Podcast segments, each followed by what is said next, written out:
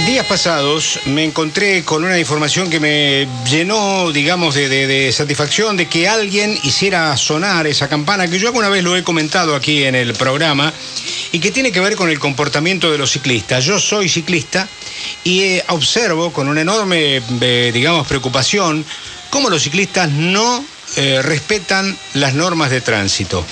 Tienen una bicicleta para una bicisenda para circular en libertad, protegidos, pero cuando llegan a la esquina y hay un semáforo en rojo, directamente lo burlan, directamente pasan, corriendo el peligro natural que un ciclista puede este, correr, producto de que es uno de los más prote- desprotegidos que circulan precisamente por la vía pública, detrás obviamente de los peatones. Y la Asociación Civil Luchemos por la Vida ha hecho un trabajo realmente interesante que me gustaría darle forma radial porque habla de muchísimos porcentajes, pero me gustaría simplemente colocar los títulos destacados. Estoy hablando con Alberto Silveira, que es presidente precisamente de Luchemos eh, por la Vida, una entidad que trabaja para que la circulación sea cada vez más segura. ¿Cómo le va, Silveira? Buenas tardes. ¿Cómo estás? Buenas tardes. Bien. Bueno, yo he hecho esta pequeña introducción porque alguna vez lo he comentado muy informalmente aquí en el programa, por lo que tengo la oportunidad de ver en la calle, porque soy ciclista, de que efectivamente los ciclistas no respetan ninguna norma eh, de y básicamente no respetan la- las reglas de la, de la calle, ¿no? Semáforos y todo ese tipo de cosas. Sin duda, en definitiva, no actúan como si estuvieran conduciendo un vehículo Sí. dentro del sistema del tránsito y la bicicleta es un vehículo. Yo también soy ciclista y lo veo también desde el punto de vista de conductor de automóvil y de ciclista. Pero realmente me da mucha pena, mucho temor ver cuántos miles de ciclistas se arriesgan todos los días en Buenos Aires y en todo el país al resistirse a normas básicas de seguridad, como la más elemental que el uso del casco Claro. en todo vehículo de dos ruedas, especialmente en la bicicleta, porque no hace falta ser arrollado por un vehículo. El casco te protege también de una caída abrupta. Totalmente. Imaginemos cuántos ciclistas pueden morir simplemente por caerse y golpear la cabeza contra el cordón. Exactamente, exactamente. En una, en una, en una caída que puede ser frecuente. Yo hace poquito tuve una caída muy, muy insólita y, y yo recuerdo que me golpeé la cabeza, pero me golpeé la cabeza, pero tenía el casco, de manera tal que me, me, me- me- de alguna manera alivié lo que podía haber sido un, un golpe mucho, mucho, mucho mayor.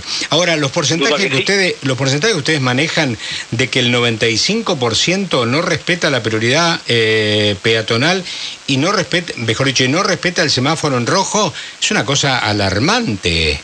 Y máxime cuando los ciclistas en general se sienten o nos sentimos muy vulnerables y entonces llama la atención que no tengamos consideración de aquel que es todavía más vulnerable que ciclista que es el peatón, a Claro. quien todos los vehículos tienen que darle la prioridad en las esquinas y en las sendas peatonales. Pero yo francamente no he visto todavía un solo ciclista, exceptuándome a mí mismo, de pararse para dar la prioridad a los peatones. Es verdad, es verdad.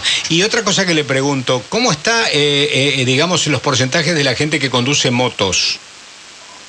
y hoy en día la moto se ha trastornado en el vehículo más peligroso desde el punto de vista de sus propios ocupantes. Cada vez es mayor el porcentaje de muertos circulando en motos en todo el país. Se calcula que es superior al 40% de los fallecidos, la mayoría de ellos por el eh, realmente inaceptable capricho de no querer usar un casco normalizado en la cabeza.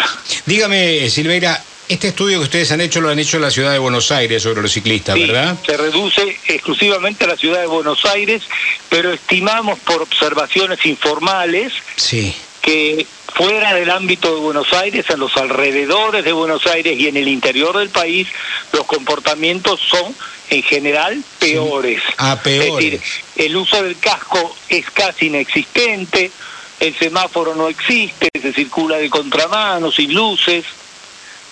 Está bien. Así que realmente es un estudio que es proyectable con este anotación, con esta advertencia que posiblemente sea peor en el resto del país. Además, y esto lo hace más peligroso todavía. Claro, además, eh, obviamente esto también es de bueno observar, las autopistas no están autorizadas para la circulación de ciclistas y usted, no sé si lo habrá visto, pero muchas veces, sobre todo los domingos, a veces a la mañana, salen grupos de ciclistas a pedalear, este, nada, simplemente por, por, por rutas que no están, no están permitidas, ¿no? Es verdad, pero ellos dicen que como la autopista está vacía es muy buena para circular, pero no se dan cuenta al peligro al que se exponen por las altas velocidades que están permitidas en las autopistas. Claro. Realmente es muy temerario. Y además de eso, yo he notado otra cosa, y no es que le estoy este, haciendo todos los cargos a los ciclistas porque me siento, repito, uno de ellos, que a veces tienen poca eh, posibilidad, o mejor dicho, tienen poca idea de que deben hacerse notar cuando circulan. ¿Qué quiero decir con esto? Que no se tienen que vestir con ropa demasiado oscura, porque la gente los, tiene que ver, tienen que estar de alguna manera balizados con ropa fluorescente, llamativa, o con algún chaleco eh, refractario que los pueda identificar eh, rápidamente, sobre todo si circulan de noche, ¿verdad?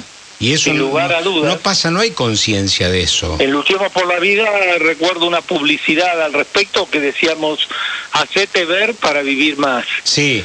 Y sin lugar a dudas esto es fundamental. No solo el uso de las luces en la bicicleta, sino el uso de retroreflectantes en el cuerpo, en la bicicleta, de forma tal de ser visibles fácilmente, porque indudablemente un vehículo más pequeño es más difícil de ver para los vehículos más grandes. Y de esto que estamos hablando en la Argentina, obviamente en Europa, que es un país muy ciclístico, esto no, no se da de ninguna manera. No, en general son más respetuosos los ciclistas, aunque hay una tendencia a la permisividad de los ciclistas en Europa, particularmente países muy afamados como por el ciclismo como Holanda y otros, a los ciclistas a veces se les toleran inconductas, aunque se le exige el cumplimiento de las normas de tránsito. Personalmente, eh, yo he atestiguado en Holanda que haber visto a un ciclista que le hicieron una infracción por no tener las luces reglamentarias. Claro, bueno, pero Holanda tiene una cultura del ciclismo fantástica, ¿no? La ciudad de Ámsterdam es una ciudad realmente muy dispuesta para el ciclismo y se respetan allí las normas, lo, digo porque lo he visto claramente, ¿no? Eh, otra, otra, pregunta que le, otra pregunta que le, le, formulo. ¿Qué pasa con la actitud, por ejemplo, de los agentes de tránsito en la ciudad? Si un ciclista cruza un semáforo, porque si cruza un auto le hacen la boleta, si cruza un semáforo, ¿hacen algo? Yo creo que no. No, ¿no? Peor aún, en algún tiempo, no sé si todavía se está dando así, pero hasta hace no mucho, he visto a policías de la ciudad en bicicleta, que hay un pequeño cuerpo que van en bicicleta, en parques y otros lugares, sin usar el casco. Ah, también. Creo que la autoridad es la primera que tiene que dar el buen ejemplo del cumplimiento de la ley, además de proteger la cabeza de esos policías, ¿no? Porque están expuestos como cualquier otro ciclista. Entonces, creo que Está bien promocionar la bicicleta como medio alternativo de transporte, como medio recreativo, como forma de aumentar la salud de todos los ciclistas porque hay mil pruebas de los beneficios del ciclismo para la salud y en la prevención de otras enfermedades graves. Pero no es cuestión de mandar a los ciclistas a la calle de cualquier manera, porque si en una esquina te pasa un camión por encima, ya sea culpa del camión o culpa del ciclista, realmente dejó de ser saludable el ciclismo.